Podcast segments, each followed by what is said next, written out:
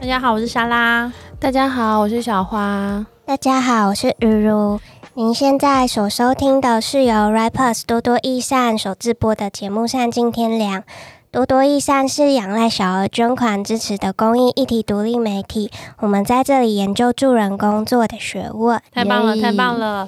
然后我们那个节目到现在，我们好像一直没有解释到，我们今年换了新的片头，有一个小秘密还没说。对，然后这个片头就是我们大家如果有呃有去年也有听我们的听众，应该知道我们原本的片头是剪我们过去在采访中的一些受访者的音档。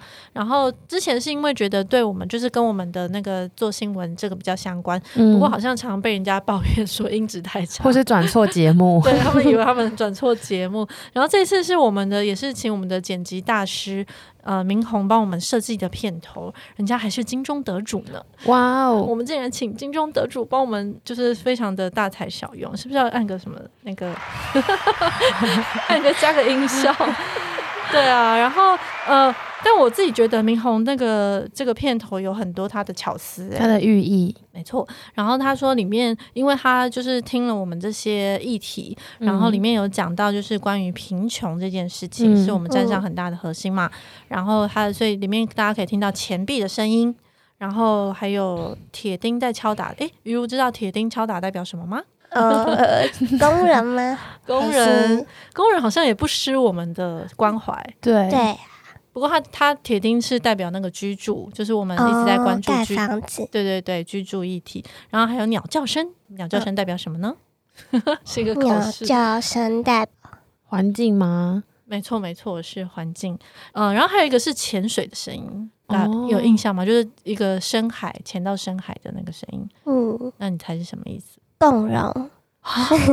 也可以这样潜水。哦，对，其实、哦、对，其实都有一样的意思，就是他说潜水是代表一个就是深入讨论的意向，哦，对，厉害，对，但是因确实也是因为我们是海洋风的媒体啦，对我们本身的品牌就是海洋，所以我那时候跟他许愿说，我希望跟海有关，所以他就里面就会有海浪跟潜水的声音这样子，我觉得好有趣哦，因为我们每年也都会换视觉，啊、然后像我们平常是文字工作嘛，可是这些不同的工作者，他们就是可能用图像或是用声音去表现他们对我们的理解，还有我们许的愿，就觉得很有趣哎。对啊，对，就是用五感去感官去诠释多多益善，或是我们关心的议题。真的，下次是不是可以来玩那个，就是用身体表演，然后对对，变成尾牙的一个残酷考验？过年节目有什么不同？对啊，然后我们今天是也是因为，呃，一到三月其实都是很多 NPO 组织大家呃要回顾去年在整理财务啊、整理成果报告啊，就是一个整理这些会务的时间。那主要也是因为想要跟支持者们有一个算是报告嘛，就是我们去年做的事情。哎，应该说不是去年做的事情，是我们去年做出来的事情里面就是最受大家欢迎的。对，嗯、所以今天的主题就是我们要来呃聊一下去年最受欢迎的十大揭晓十大热文，十大公益新闻。对，然后其实我觉得在公益界或是在这个媒体里面，就是我们是专门做公益相关的一些重大的议题的讨论。对，所以我们说年度十大公益新闻，当然某种程度它其实是我们自己站上的年度十大啦。嗯，不过但我觉得，因为确实在做公益相关领域的媒体没有那么多，就是完全在做这个的话，所以呃，我觉得还是有某种蛮大程度的参考性。那因为里面其实不只是新闻啦，不只是报道，里面还有一些是一些我们专业。作者的东西，所以我们现在是不是要从第十名？嗯，第十名开始揭晓。第十名是 Number Ten。第十名是他的文章题目是我们准备好接案了吗？好好服务才能好好说再见。我觉得音效好薄弱。这个其实是那个可盼。郭可盼、就是，对，可盼就是你之前一直说你最喜欢编到他的文章，真的就是他的文章每次都哎，欸、对，就这样 讲，现在就会想问说，你不喜欢编到谁的文章呢？就他的文章很疗愈，对、啊，就是每次编的过程，因为编就是真的要一字一句的看，嗯，所以每一字每一句我都很认真的，就是把它咀嚼下去，然后就会其实对自己的工作或是人生也会有一些反馈，或者是就是会想到一些事情，然后就是很疗愈的感受。对，因为其实可盼他就是我们那时候邀请他来开专栏，他的专栏叫做一种什么什么的社工观点，就中间是一个填空题，让大家自己去填。但这个东西本来是想要留下他工作上的一些看见和 know how，但后来因为他正职就是那个工作本业实在负荷太大了，嗯，所以就没有办法按时交稿，所以我们只好在这边痴心的等待。对，但是 但是这一篇其实是我后来就他那时候已经断了专栏一阵子了，应该说呃不能说断，我们要说休息，就是休息了一阵子。然后因为我后来就是想到这个题目是也是因为我觉得。呃，我们常常在这个领域里面，在跟社工聊到，我们要怎么样跟案主或是跟其他人，就是利害关系人建立关系。那建立关系这件事，其实我觉得有一个蛮被忽略，就是他那关系建立起来要怎么结束？嗯，对。诶，我不确定你们有没有看之前那个小丑，就是那部电影。嗯，小丑电影其实就是在讲说一个时代怎么样去塑造出一个小丑，就是每个人最后都会变成小丑，因为他。反正就是被逼到一个绝境的时候，人民就会起来反抗。那后来里面有一个很关键的地方是，小丑原本是一个寻求社工跟心理咨商的一个需求者，所以他常常会去那个县府找社工。然后后来有一天，社工就跟他说：“我们今天的服务就到这边，因为我的薪水被砍了，以后就不会有我这个职位。”然后社工就。对，他就没有社工，然后他接下来就开始就一路滑坡。就我后来就说，小丑这个电影给我们最大启示就是预算不能随便砍社工啊，就是不能从社服下手这样，就是服务的延续。对，而且要考虑，其实个案。就是突然之间被社工再次抛弃，因为他们很多是在人生里面有些议题，常常觉得自己被抛弃。那如果在呃社工或者是他的这些支持的网络突然之间跟他说：“哎、欸，我要离开了。”那这个过程如果没有做好，其实是会造成蛮多后遗症，再度创伤。对，所以这个是我们今年度的第十名。嗯，然后第九名是什么呢？Number nine。第九名是一位经验者的书写，然后，呃，他题目是“伤害自己不代表真的想死”，陪伴智商者安全抒发，也看见陪伴者的挫败。那这篇在讲什么？这要不要请小花聊一下？这个好像是你邀邀稿的，是不是？哦，这篇是一个转载，然后作者是山椒鱼，那他本身是一个精神障碍的经验者，那他这一篇是在讲说。有自伤经验这件事情，不代表他真的想要伤害自己，或者是他想要死掉。其实是透过这个方式去可能证明自己的存在，或是一种需求，对，或转移痛苦。嗯嗯，那在这当中有一个很关键的角色，就是陪伴他身边的人，可能是姐姐妹妹啊，或是爸爸妈妈。那这些陪伴者可能会常常有一些感受。也会回头来侵袭这个经验者，嗯，所以他就分享了一些怎么看见陪伴者的这些挫败啊，或是需求，然后怎么回应他们，嗯。我记得这篇文章之后，有一个妈妈捐款给我们，然后留了很感人的话。她说：“因为我们这篇文章让她能够了解她女儿为什么要伤害自己。”嗯嗯嗯，对。然后这我觉得这个会让我觉得很安慰，是因为我们做这些经营，然后这些内容，就是因为希望能够不只是这个当事人，就是经验者有能够觉得被同理，然后身边的照顾者也能够比较了解他们。我觉得这篇其实最重要的就是要说，他刚刚小花讲的嘛，就是其实一个人他伤害自己。其实他不代表他想死，反而代表他其实蛮想活的。嗯，有的时候啦，有时候其实代表他想很想活，因为他现在他想要活下去，可是他却承受不了这个痛苦，所以他要想办法把痛苦转移、释放。对，因为心里实在太痛苦了，没有办法承受，那就只好就是有一个更痛的感觉去转移自己的注意力。这篇其实真的，我觉得教会了蛮多，应该不能说教会啦，就是看了之后会有蛮多的理解，这样。我们最近也有跟山椒鱼见面，嗯，然后呢，他就有讲到说，其实陪伴者或者是身边很亲近的人，嗯，通常很长时候都会有一种使命或者是责任，会觉得，诶，为什么我陪你那么久了，我帮你那么多了，然后你都没有任何的变好？嗯，可是有时候那个变好，它是很难量化的，或者是是短时间很难看到成效，或者是他觉自己觉得就有变好啊，可是旁人却觉得他怎么还在那个泥淖，嗯，泥淖里面。所以用了一个很艰深的词，很高端的词。我是觉得这些经验的分享，就会变成这些，就是不管是陪伴者或是经验者，这些痛苦的感受，很重要的一种稀释，就是大家一起稀释那个痛苦，或者是那个陪伴的压力。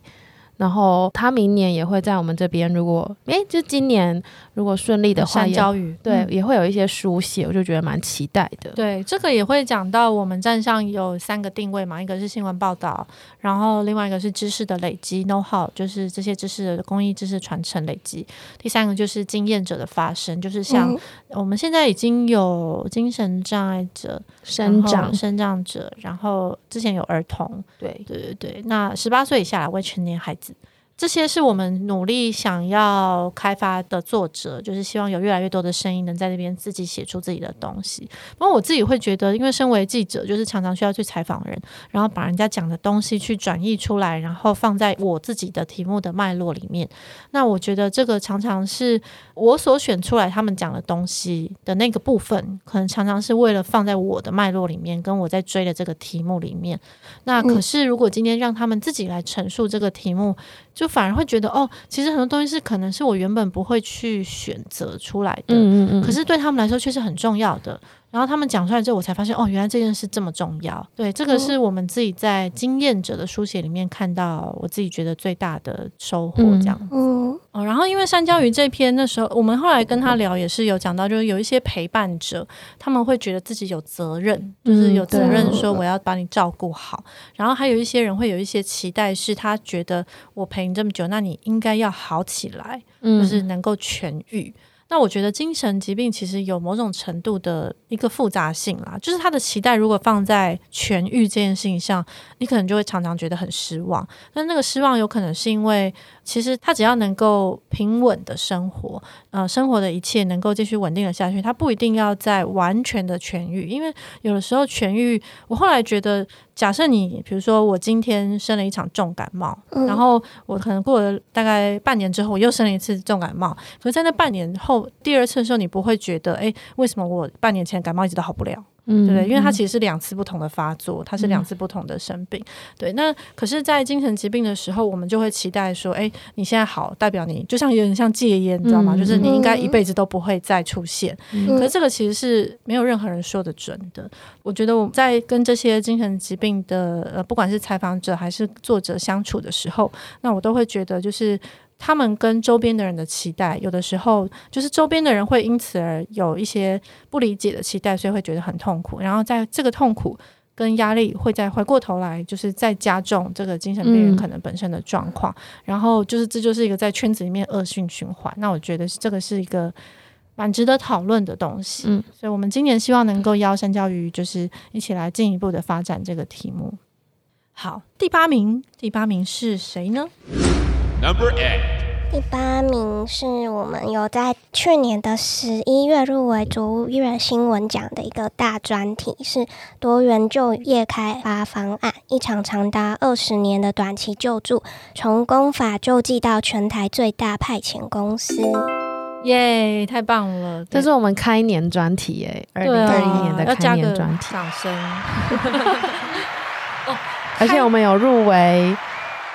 开年是那个去年的开年，对啊，二零二一开年专题，对，然后入围卓越新闻奖，就是大家如果不是，对对对，调，对。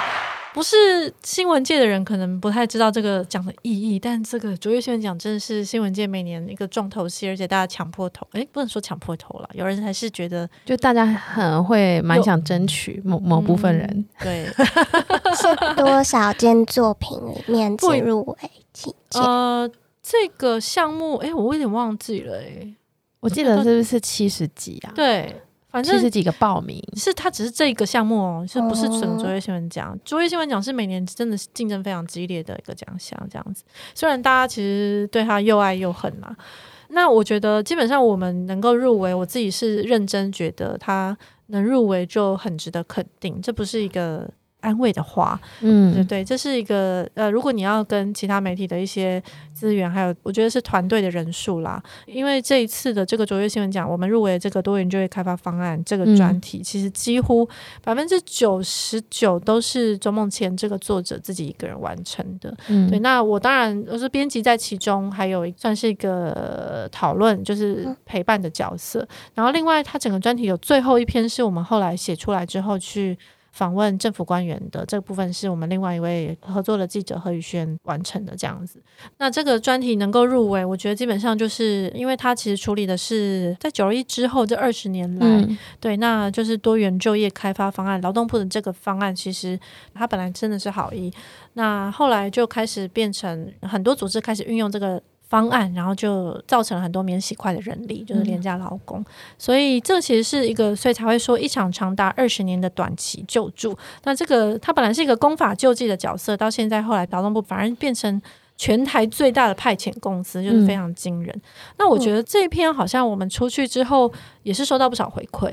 呃，有一些朋友就是说：“天哪！”就是因为他以前常常也是，呃，他身边就有很多就是同事是用这个方案的。他们是在同一个组织里面，可是他有一些朋友是用这个方案的方案人力。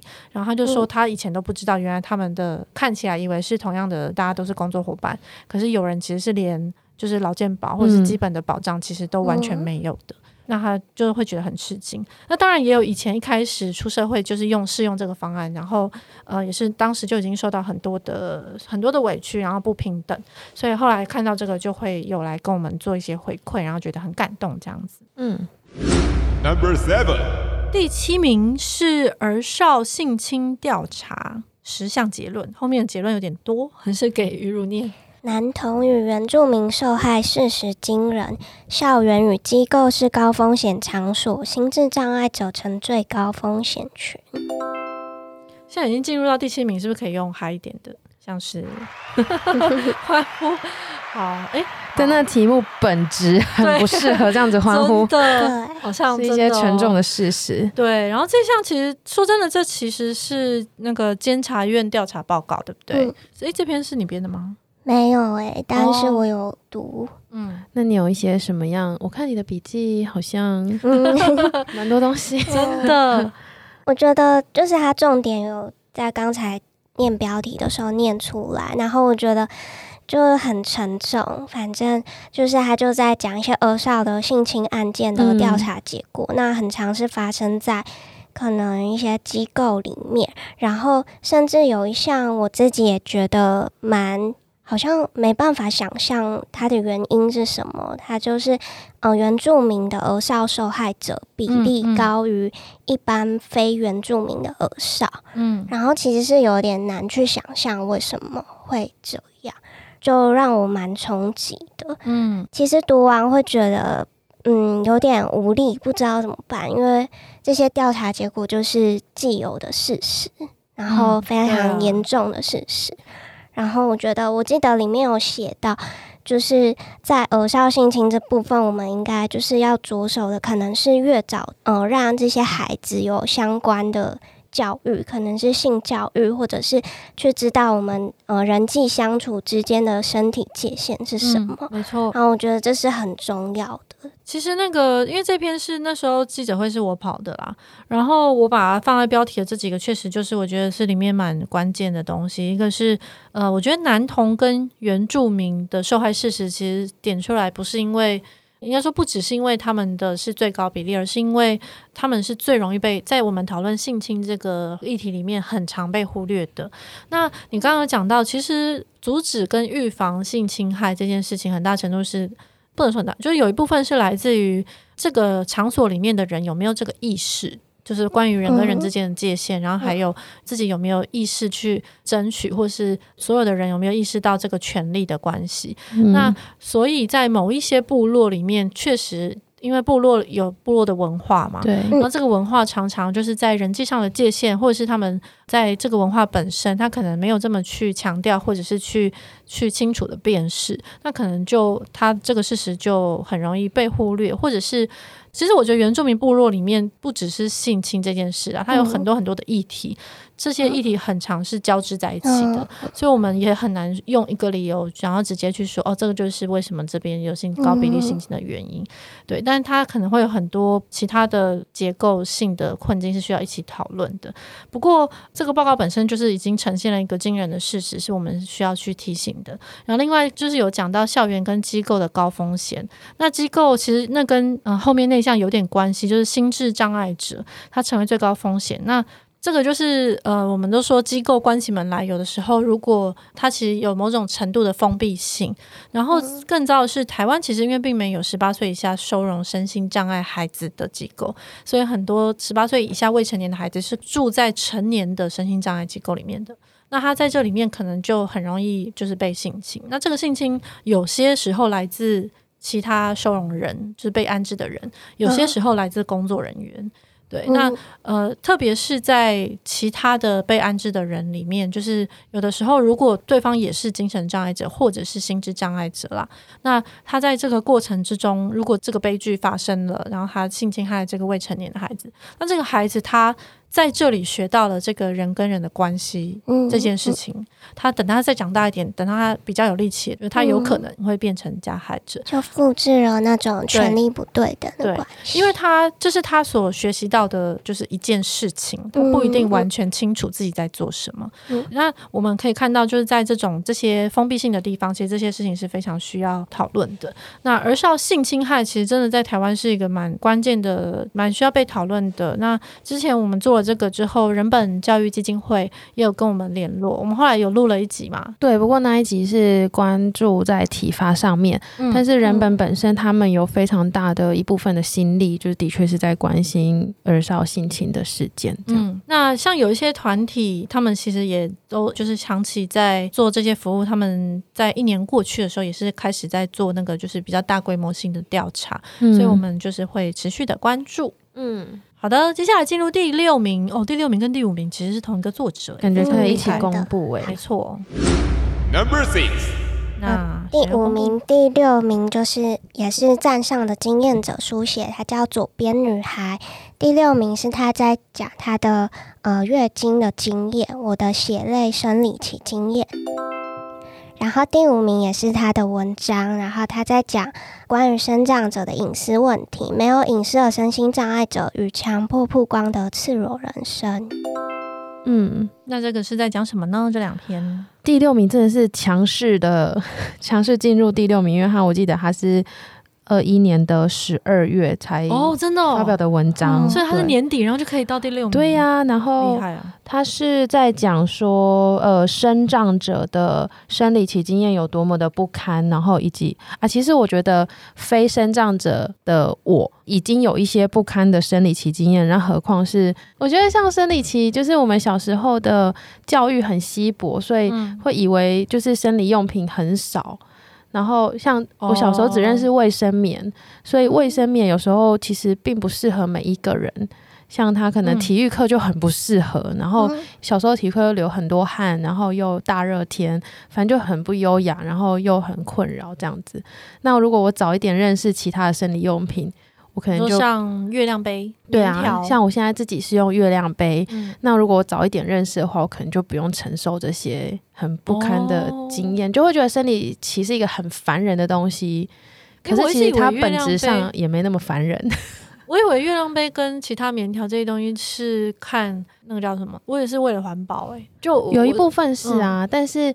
因为月亮杯它可以不用暴露在外，然后它可以承接比较多的精血，跟卫卫生棉比的话，嗯嗯，我当然每一个人不一样，我是我讲的是我自己的经验跟使用的感觉这样子，我就会觉得它对我来说是一个，就是让我可以在外面很自在，然后不用担心这件事情，嗯，然后。像直立人，我就是这样子的经验。那像左边女孩，她本身是可能行动上有一些不方便的地方，所以她在外面可能需要单手换卫生棉，或者是有时候那个无障碍厕所都已经很难找了，然后还要更换生理用品，真的是一件很就是很辛苦的事。我那时候看到她这个细节，就是。这其实也是我自己就会觉得，哦，我们今天邀请经验者在写自己的经验的很大的差别，嗯、因为他真的可以把它解释的很清楚，嗯、就是那个困难点到底在哪。嗯、对对对对。然后左边女孩之所以叫左边女孩，就是因为她右半边是已经障碍。对对对。嗯、然后那时候我就看到他，他说他单手需要换卫生棉嘛，然后可是还是很困难，所以常常经血会外漏。对。所以他最后必须要每次到生理期，他就要被迫穿上好像两条、三条裤子。哦，就是减少更换，嗯，对，而且又因为很容易外漏嘛，所以就被迫弄得非常非常的闷热，然后非常非常不舒服。除了这个，还会好像也会被笑吧，就是会被班上的同学笑这样子。我觉得这些这篇引起很大的回响，哎，嗯，就我不确定大家是因为这个经验，真的平常是不会听到，就是当事人出来真的很恳切的跟大家聊的，还是怎么样？我记得有那时候社群就蛮大的回响，然后也很多人留言，嗯嗯、然后印象蛮深刻。有一个留言，他就写说，就是他觉得左边女孩的文章都能让他深入其境，就是可能他平常不知道身障者。跟月经的关联，或者他们碰到什么困难，哦、对啊。可是他的文章就能够让人身临其境，然后他觉得他描写的那些困境，虽然看了让人觉得很痛苦、很难过，可是他说，就是他的文章也有一种特色，就是他后面都会带到一点点，好像我们未来可以继续努力的方向。嗯嗯、就像这篇，他最后有提到说。好像在今年三月的时候，有就是身心障碍者权利保障法七十一条有提出一个修正。哦，你为什么可以马上背出法？我 太厉害了！我在在看他的文章。哦，然后那一条就是就有列出，就身心障碍者应该要有什么。方面的经费补助，嗯、然后修正草案就是说，应该要列入女性生理用品的费用补助，嗯，就还蛮重要，因为像是刚刚有讲到左边女孩的经验，就是她怕外露，或者是怕要更换次数太多，所以她必须使用可能更多的生理裤或卫生棉，嗯、然后比较贵的，对，然后那都会造成就是女性障碍者的负担。对，所以他就也在文末呼应说，很希望这条草案可以通过，然后能够帮助更多为月经受苦的女性。嗯，嗯，他第五名的那个在讲他的那个隐私的部分，我那时候印象也蛮深刻。我也是哎、欸，嗯、这个其实是原本发表在他部落格上面，让我去邀转载。那当然邀的当下，就是因为觉得印象太深刻，就是我觉得我们不一定不知道。或者是不一定完全不知道身障者碰到的困难，可是那个知道是到多深，或是多细节，或是多么能够理解，嗯、那个又有一点距离。他就举一个浅显易懂的例子，是说。像公车 BB 卡，就是它会设定可能身心障碍的卡别声音是不一样的。嗯、那也许初衷是为了辨认或者是干嘛，嗯、但是这对他们来说就是被强迫曝光，因为他有可能外显或者是看不出来他是一个。嗯就是跟大家都一样嘛，嗯、可是这个卡却会暴露他的身份，嗯、然后可能给他带来一些麻烦或困扰，或是不堪。而且他在求学阶段，还有各个地方，其实在，在因为我们很常会有那种所谓的弱势保障名额，嗯，对对对，然后或者是班上老师，他就会把那个，就是你的那个身份，或是其实有一些就是清贫家庭的学生也会被这样标记，他就会有个标签在身上，然后老师甚至会当着全班同学的面，然后就是去指出来或什么的。嗯、然后身障者其实更常碰到这种事。那我印象中，我们记得之前在访问那个就是易读手册的时候，在问那个三明治工，嗯、然后三明治工那时候有讲到，就是他们那时候不是有那个参与式的那个那个会议吗？嗯，对，就是让至亲，就是心智障碍青年来参与的会议，参与式的讨论，问他们说，哎，那大家想要最想要关注，就是希望讨论的题目是什么？然后他说，他们那时候很惊讶的是，就是在这个身心障碍权利保障这些这么多的条文里面，他们最想要谈的就是身障者的隐私权。嗯，对，这个是他们自己选出来的第一名，就是他们最想要讨论的。那我觉得这个其实是因为我们一般人没有办法想象，就是他们从小到大的很多生活的各种地方。就都会不断的被标记，然后被拉出来讨论，嗯、然后或是被另外就是另当别论的用各种不同的身份另外处理。对对对，嗯，真的，我也是看他这篇才更了解生长者在饮食方面的处境。嗯，像他说他在在学的时候，可能他第一次跟同学自我介绍的时候，好像都不是先说他的名字，嗯、都要先说他的状况，身心障碍状况，因为老师可能怕在班上发生什么事，然后大家可。以及时处理跟帮忙，嗯，可是这样的方式却是由他自我介绍的时候自己先说出来，嗯、然后那对他来说其实会变成一种，好像他不能够让大家认识他真实的自己，是啊、而是先贴上一个疾病的标签。因为你想象我们平常自我介绍也不会说，哎，大家好，我是谁谁谁，然后我有糖尿病。嗯就是你不会先把自己的病讲出来，嗯、你也不会先把自己的什么部分讲出来。可是好像对他们来说，他们一定要先解释说，哦，我是什么什么那个状态，然后什么之类的。就是大家会觉得我需要先了解。嗯、然后这个好像表面来看是我们出于一种善意跟保护啦。说真的，就是那时候有些他的文章出来，有一些人也会在下面留言，对，说对，有人还会留言说，那不然就都不要管你去死就好，就是说你那你就自生自灭啊，大家也是为你好啊，对，对，对，不然我们怎么知道怎么帮你？你为什么要学的这么？因为我觉得这种名为善意的压迫或者什么是真的很。就是我觉得出于善意没有错，可是要怎么把事情做得更好？然后，对啊，就是多多益善存在的意义。对啊，就是想要让好事做对，让对的事做好。对啊，对。嗯、然后我觉得也是要提醒，就是善意是很棒的，我们希望善意很多，在这个社会上。嗯、对，但是有的时候那个善意就是到底可以怎么样被好好的运用，或或是正确的使用？因为善意有时候是。在不理解的状况下，会很完全不符合对方的需求。是两面刃，对啊，对啊，就我们也会希望善意不要被浪费嘛。对，好，然后这个就可以接到第四名。哇哦，我是个用心的转场。我们没有，我们没有安排那个名次哦。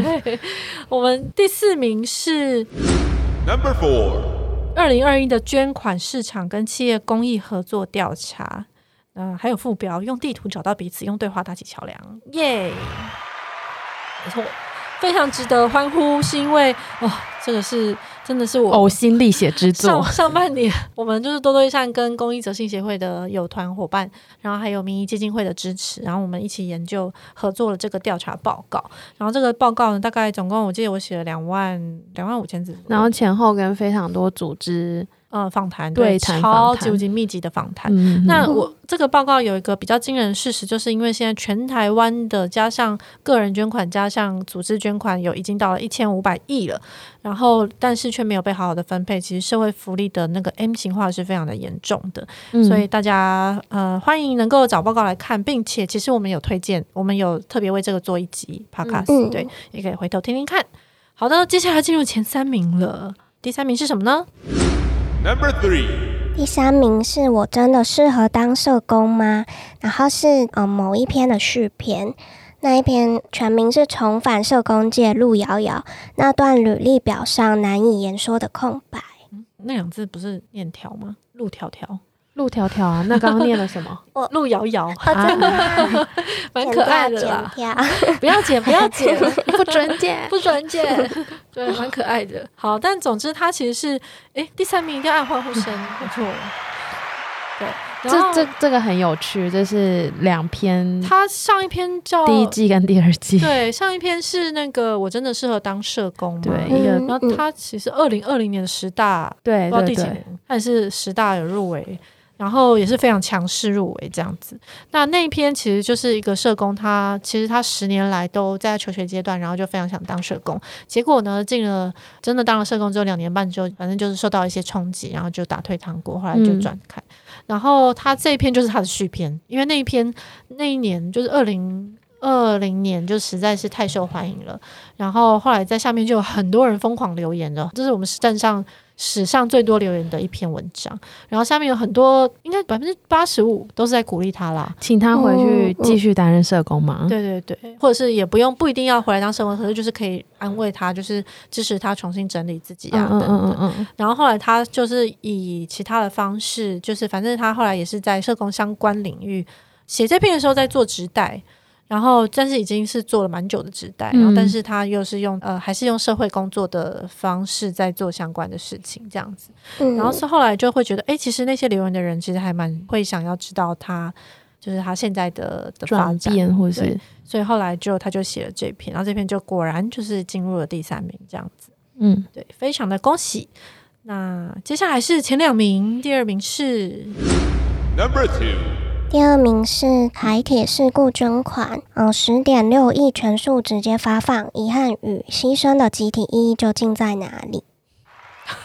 我刚刚想要按欢呼，可是又突然觉得这个这个对，对我们大概十个有五个都不适合，真的。那是不是有个 bling bling 的？哦，就是这个音效，嗯，也是可以有一种神仙教母出场的感觉。对，然后第二名这个台铁事故其实是一篇评论，是我那时候，是是。那是我那天哦，这讲起来有点复杂，不过就算了。总之就是我一夜之间，因为实在太生气了，所以就在那天晚上就冲出了大概四五千字左右。然后这个其实是因为那时候台铁事故，我们总共。卫福部跟大家跟全台湾公开募款，然后募到了十点六亿。然后那个十点六亿这件事情，后来因为我们过去都在讨论灾难捐款，如果你去看各个地方政府过去在灾难中的捐款，嗯，比如说高雄气爆，或者是。那个花莲地震、台南地震，对，那其实现在动弹不得，剩下捐款其实是非常多的。那所以我们那时候本来一直很期待卫福部，也就是台湾史上第一次由中央出面跟民众做这种灾难性捐款的这个最高机关。那卫福部出来，我们希望他能够。呃，能够让这个捐款能够有效的分配，而不是直接做现金发放。结果没想到后来还是全数现金发放了。所以这篇主要是在讲为什么我们反对全数现金发放、直接分配这件事情。嗯，这篇呃，我觉得算是，我觉得台湾的灾难捐款其实真的是很值得研究的议题啦。就希望将来就是我们能够有资源，然后有人力，能够去好好的研究一下。因为如果你要统计台湾这么多灾难捐款，其实你会发现很多里面的善款的运用，其实是非常值得讨论的。那我们接下来可以怎么样做会比较好？当然不是期待有很多的灾难，而是期待过去我们牺牲这么多的遗憾，那我们是不是下一次能够做得更好？这样子。然后第一名出现了，第一名是谁呢？Number one。第一名就是呃，应该是我们站上第一次做影集吗？嗯，是万华现场，网络里的人没有英雄的抗战。按一轮，是的，而且这个万华影集真的是。真的是怎么样？真的是莫名其妙生出来一个东西，就是五月吧？是不是五月？就疫情期间，在万华影集之前，还有一个莫名其妙生出来的东西，就是那些年。哎、欸，就是我们所认识的万华的那个线上策展，文章的策展。对对对，就是当时疫情发生的时候，万华有一些可能被污名啊、被误解的状况，然后大家就觉得这边疫情很严重，是不是这边怎么样怎么样？所以我们就嗯，因为我们本着一个哎、欸，发现其实大家认识的万华怎么跟我们多多益善过去做采访报道，或是认识万华的人所认识的万华，其实非常的不一样。嗯，然后我们就有很多的素材啊，因为我们过去做了非常多的报道，所以我们就。就把这些报道集结起来之后，做了一个线上策展。嗯、那延续了这个能量，就继续带大家去看当时在万华防疫的这些人啊、事啊、景色啊。所以就诶、欸，也是请我们刚刚的特约记者，他同时也有摄影专场，叫何宇轩。嗯，那就请他出击到万华，跟着这些团体。就是在万华深夜去带回来一些画面，这样。嗯，四天嘛，总共去了四次啦，四天，然后就是会需要一直守在那边，然后当然也会中间有很多需要协调的地方。那我记得全部最后光是选出来的照片就有两百多张，嗯，然后。总计大概我记得不知道到几千，有点忘记了。但是后来这个回响真的还蛮大的，就是当然万华在地的一些朋友，就是友团们，他们其实也都后来有跟我们聊过。那我觉得他在里面确实是可以让大家看到很不同的地方。对，然后也有一些企业是他们是因为这一波之后，然后议题被带起来，就是有更多人在讨论。那我觉得在这之前是因为太多人在骂，就是我们现在录音的时候，那个疫情好像情况也在加剧中，最新的变种病毒。嗯，对，所以我觉得那一次其实是也是想要提醒大家，就是我们真正的敌人是病毒，并不是人，嗯，对，并不是身在其中的人。他在编辑上的突破，就是那是我们第一次做影像为主的编排，嗯嗯、就是在官网上，所以那时候就尝试了蛮多，就是可能我们的网页模板里面呃有的一些格式，就是照片的格式，然后想说要怎么样更好的去呈现这个画面，然后以及让画面说话，它可能有一些时序啊，或者是。嗯，画面大小啊，比例的差别，嗯嗯，对，所以有了这个经验之后，我们今年就是跟那个游击文化合作书斋的时候，也有做了我的黑手复兴的影集，我就觉得蛮棒的，就是哦，对啊，对啊，虽然说大家大家看画面好像常常只停留一分钟还是三十秒，对，对，差不多，但是引起的回响跟文章就是蛮不一样的，嗯。好，然后这个是我们的十大公益新闻去年度的，所以你可以看到里面有摄影机，然后有重大事故的讨论跟研究的报告，还有社工的就是思考，然后还有身障者的声音，还有台湾的重大的性侵的调查。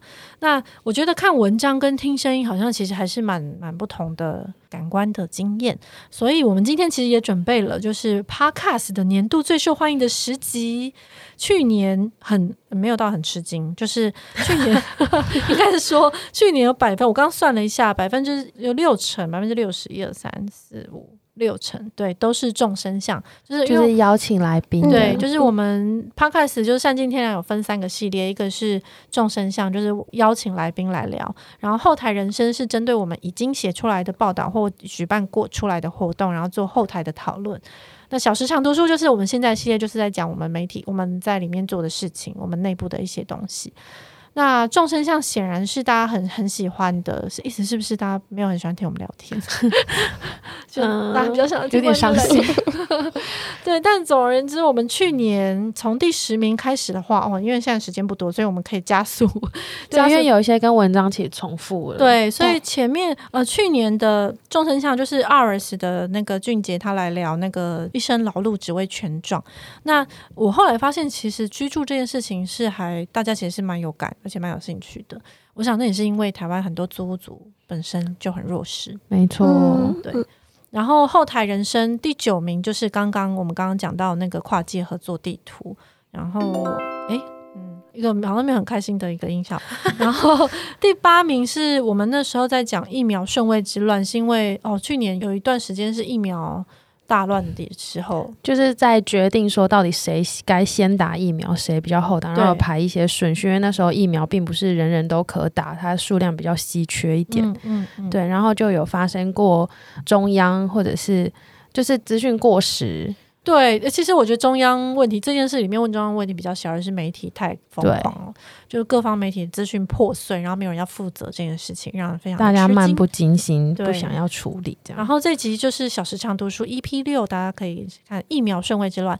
那第六、第七名都是后台人生哦，而且都是疫情的。也玉如要不要讲一下第六、第七名？好，第六、第七是我们疫情期间的一个算是专题。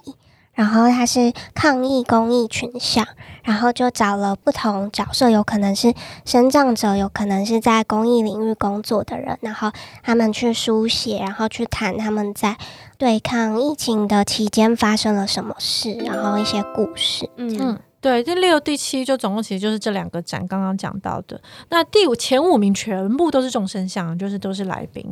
然后第五名是那个训前师。对，那时候那一集是月入四十万的贫穷家庭发生了什么事？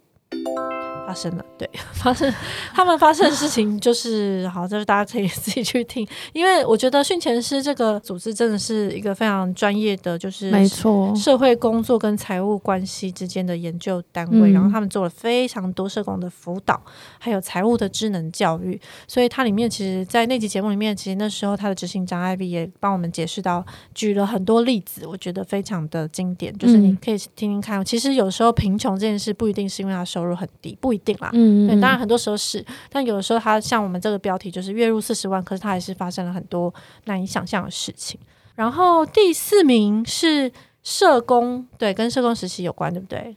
嗯，对，社工实习大解密，前面四集其实有三集都跟社工有关诶、欸，嗯，真的，就是。就是这集社工实习大解密的副标是都没有白走的路，我想意思应该是说，哦，我想到了，他是每一个尝试。有一个人在做医务社工，对呀、啊，对，有一个、哦、那时候静莹啦，那时候我们那时候的制作人静莹，他邀了他几个就是已经在实习的他社工的同学这样子，然后那时候听起来就是很有趣，就是因为其实医务社工在社工界。就文化蛮不一样的一群社工，是很边缘吗？还是？哎、欸，好像不能这样说，还是他们比较特别，因为他们毕竟是在白色巨塔里面，然后可以穿白袍，然后需要社工师证照，然后他们薪资又比较高，嗯，所以所以对一般很多社工来说，那个文化跟感觉都很不同。了解，对。那上次我们访问那个杨仁旭，不是有说他以前小时候是很想要进医院当医务社工，就是因为他想要当医生，然后也想要穿白袍，那后后来。没有当一成医生，所以就他就很想当医务社工。后来没有当那是另外一件事。好，总之大家就可以去听第一名那一集。哦，对对，等一下可以讲。所以第三名是第三名是什么呢？第三名是我在育幼院的那些年，来宾是陈旺德。哎，其实不止旺德啦，这个来宾还有是旺德跟那个和顺，嗯、对，然后他们两位是在就是育幼院长大的孩子。呃，现在已经不是孩子了，现在是有为青年。然后那两集其实本来是因为一篇文章，就是一篇那时候他们写了一篇文章，然后大家就是他们在讨论所谓的感恩文化。他们在长大过程中，大家都会教他们一直要要懂得感恩，嗯，因为他们没有流落街头，他们是被安置在育幼院，所以应该要感恩。就这这逻辑本身蛮值得讨论的，嗯、所以后来那那篇文章出了之后呢，就会有部分机构就说：“哎、嗯，你这个你不能这样说啊！就是你这样，就是你们个人经验怎么可以否定所有人的经验？这样子，这样会让我们让民众对我们的观感不好，等等等。然后，所以后来就是有一些延伸的讨论就发生在我们的这个节目里面，就这一集就专门在就是讨论很多他们的想法，然后也会回顾他们的经验，这样子。嗯嗯嗯。好，现在进入第二集是。第二名是社工做社区，来宾是沈后山。山神，山神，山神有开心吗？我们在这儿跟您问候。今年还没有邀请山神，把它写到笔记本里面。哎、欸，今年不过今年才刚开始。对啊，因为沈后山，我觉得真的很了不起。因为这一集其实是很久，这三月的节目。对啊，对啊，三月，然后。哎，没有，我们这个是最受欢迎，其实是在算爆发力，就是七天之内的点阅数，因为这样新旧节目才可以。对对对。那如果真的要从说他从之前累积到现在，那他也有第四名的成绩。对啊，还是很强。对。然后沈浩山这一集，其实我记得他上架没多久就打败了他前面另外一个很强，就是王婉玉委员，居然打败了王婉玉委员那一集。然后这一集我觉得一来是山神的关系，二来是因为社区吧，就是社区工作的事情。嗯然后，所以我们希望今年还可以继续邀山神来聊天。山神身上有很多题目。其实上一次讲完人旭哥的那个三明治工，不是三明治工，三明治工是一个团体，三明治世代。对，讲完人旭哥，我就觉得哦，好像可以来邀后山讲七年级的世代，哦、可以诶。对，这样是收集完毕了。嗯，还有九年级。对。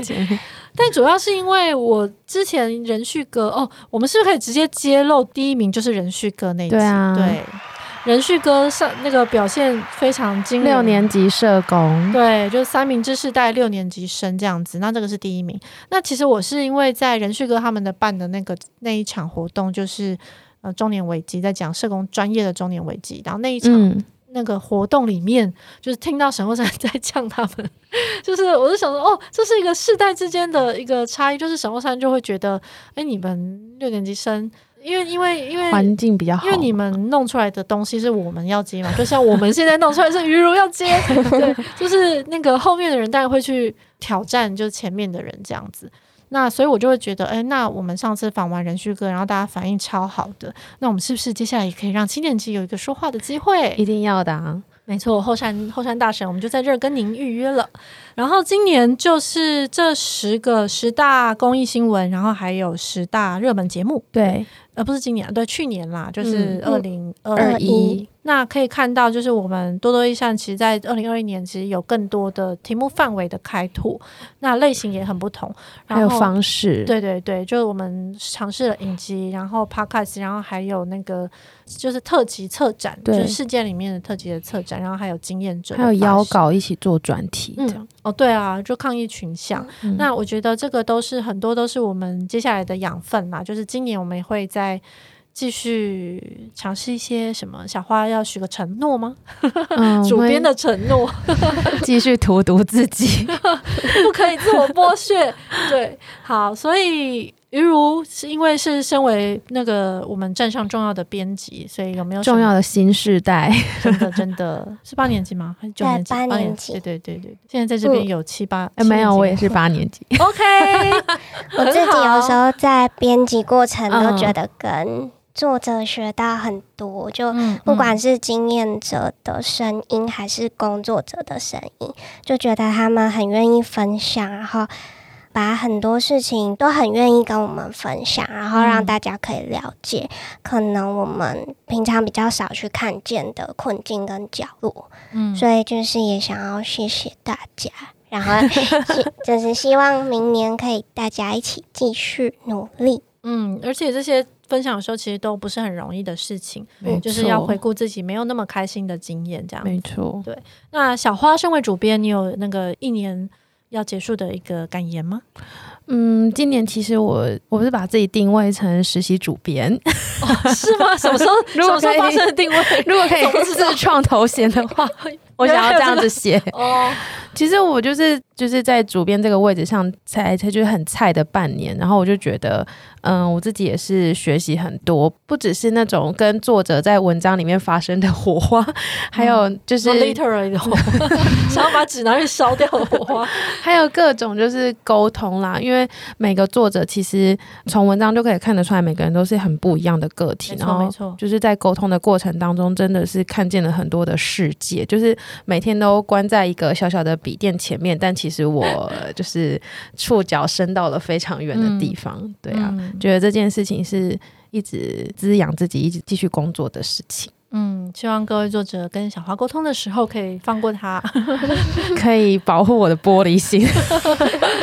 对，其实我那我也可以叫我是实习总编辑，大家都实习，因为我确实也是在去年那一年才开始。就是学着做所谓一个组织的资源开发这件事情，嗯。嗯、然后还有总编辑这个位置，就是你要为这个组织找资源，然后还要带人，嗯，对，然后还有就是要去想设想一些也许三年后、五年后的未来，然后痛苦的设想，对对对，然后还有一些痛苦的取舍，对，然后这个我觉得都是很，哎，好像是不是可以下一次这个再录一次，然后可以录一次心酸血泪，对啊，但总之我觉得今天。是我们在这些努力之下，我们呈现出来的一些作品。然后现在我们没错，对，就是很受到大家支持，也是非常感谢。然后再次也是邀请大家可以继续支持我们，在这个自由民主的风气之下，支持一个独立媒体。对对对，对好，那我们就下礼拜二见，再见，拜拜，拜拜。